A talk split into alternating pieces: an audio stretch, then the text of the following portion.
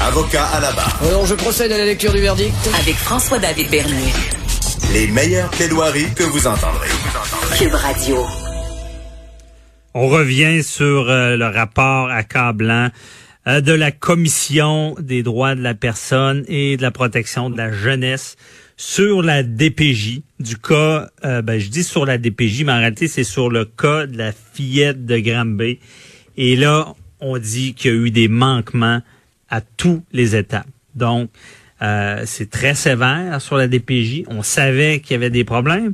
Euh, on savait, ben ça, rappelez-vous, on est réactif. Euh, il y avait eu le petit bébé, trou, désolé, les cas sensibles, trouvé dans une poubelle. Euh, la mère qui est accusée de meurtre euh, et la DPJ qui avait été blâmée. On se fait tomber ses tablettes, on n'en parlait plus trop. Et là est arrivé l'événement de la fillette de Granby. Euh, commission d'enquête, Laurent, qui est établie. cette commission des droits de la personne, protection de la jeunesse, a décidé, elle n'a pas été mandatée, mais elle est là pour intervenir dans, dans ce genre de cas-là. Donc, elle a décidé par elle-même de faire ce rapport-là. Et euh, il y a des recommandations qui sont données. Ça, c'est ce qu'il faut. Hein, quand, quand il arrive des drames comme ça, faut améliorer le système parce que, je le répète, en arrière de ces, cette fillette de Granby-là, il y a d'autres enfants. jusqu'où on l'a échappé? Qu'est-ce qui, tu sais, je veux dire, comment d'enfants on, subit ça, ce, ce, ce problème, on va dire systémique? Parce qu'on dit bon il manque de ressources. Mais je veux dire la, jeunesse c'est la base. C'est je veux dire c'est la base. Il faut la protéger. Je pense que euh, tout ça aura servi à, se réveiller. Et on en parle avec euh, Karine Darcy qui est directrice et fondatrice de l'organisme d'aide conseil et assistance aux familles québécoises. Bonjour madame Darcy. Bonjour ah, merci d'être avec nous. Bon, euh, est-ce que euh, vous allez, vous avez euh, vu ce rapport Qu'est-ce que vous en pensez d'entrée de jeu?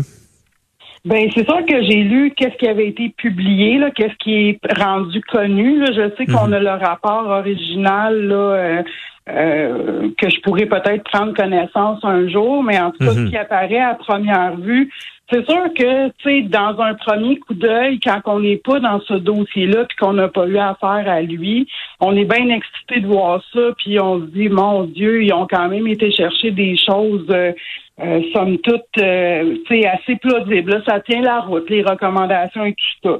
Mhm. Euh, mais il y a quand même des choses là, qui, qui m'ont étonné puis qui m'ont un peu déçu à première vue là, de, du communiqué qui a été envoyé au ministre, puis également du communiqué qu'on a tous pu prendre connaissance. Euh, Entre autres, il y a un grand absent selon moi. Il y a, le, il y a la ministre le, de l'Éducation supérieure, mais on n'a rien pour le ministre de l'Éducation.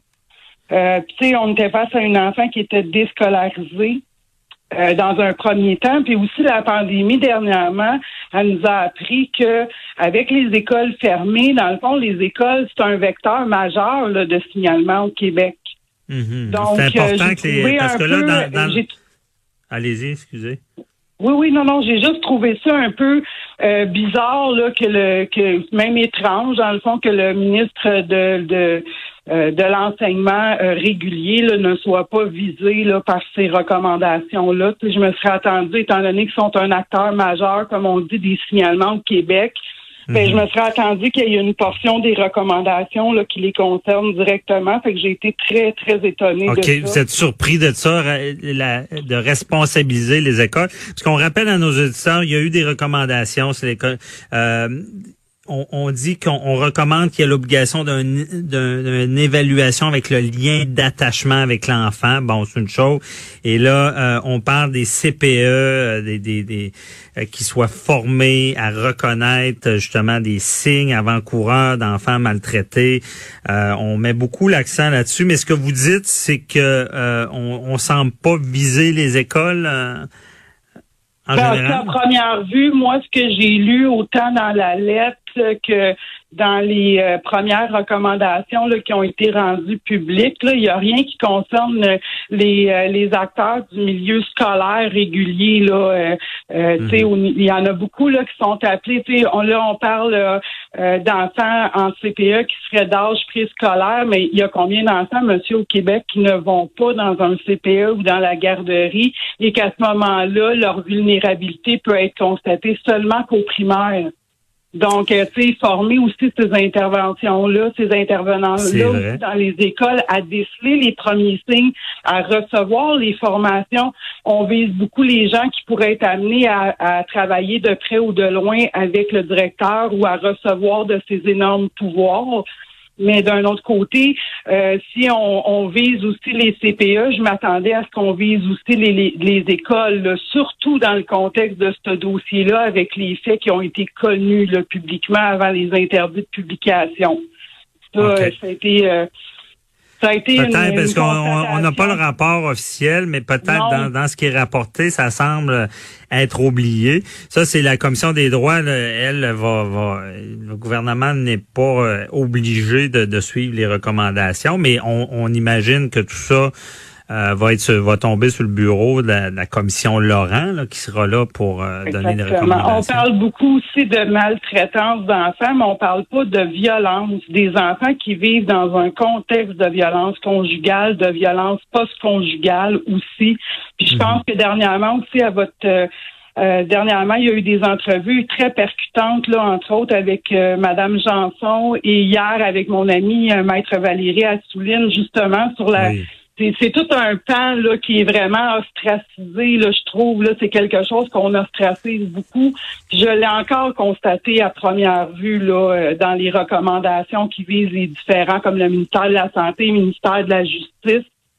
Mhm. Euh, il y a des acteurs aussi qui sont complètement oubliés euh, dans le cas des séparations, comme les médiateurs, euh, ceux qui donnent les formations sur la coparentalité. Ça peut devenir des acteurs majeurs aussi dans un premier temps. C'est pas tous les dossiers de séparation ou de conflit parental qui vont être rapportés à la DPJ. Souvent, il y a d'autres mécanismes aussi qui sont mis en place où est-ce que ces gens-là, euh, il y en a beaucoup qui sont comme des lumières rouges là, pour voir arriver là, ces difficultés-là, ces, ces conflits de séparation-là là, qui pourraient mettre euh, l'enfant en péril, là, ses droits, puis euh, son intégrité aussi.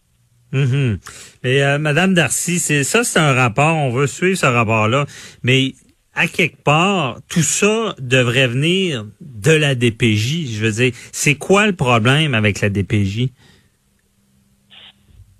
Le problème avec la DPJ, c'est qu'ils ont une énorme, ils ont une énorme difficulté d'introspection puis euh, d'être capable de corriger les choses qui fonctionnent pas. Je pense que puis aussi on vise beaucoup les intervenants, intervenants, intervenants, ça, ça revient euh, beaucoup leurs conditions de travail, leur charge de travail.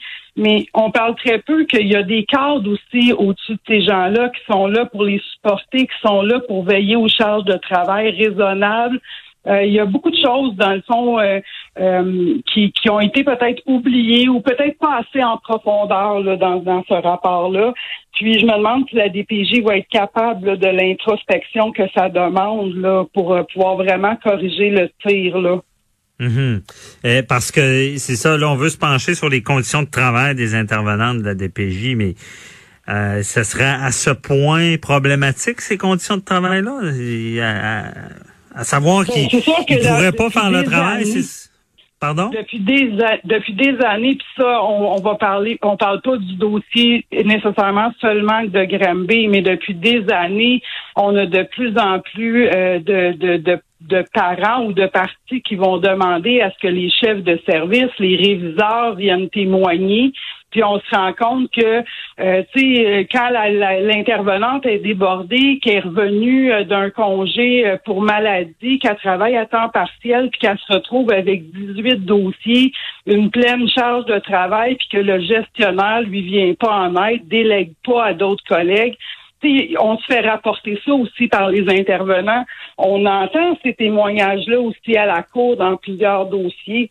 Donc, euh, c'est quelque chose qui qu'on parle pas dans le rapport, là, c'est qu'il y a des gens aussi là, du pouvoir qui ont un processus décisionnel qui font partie intégrante de tout euh, de toutes les décisions prises au nom de la directrice de la protection de la, de la jeunesse d'une région.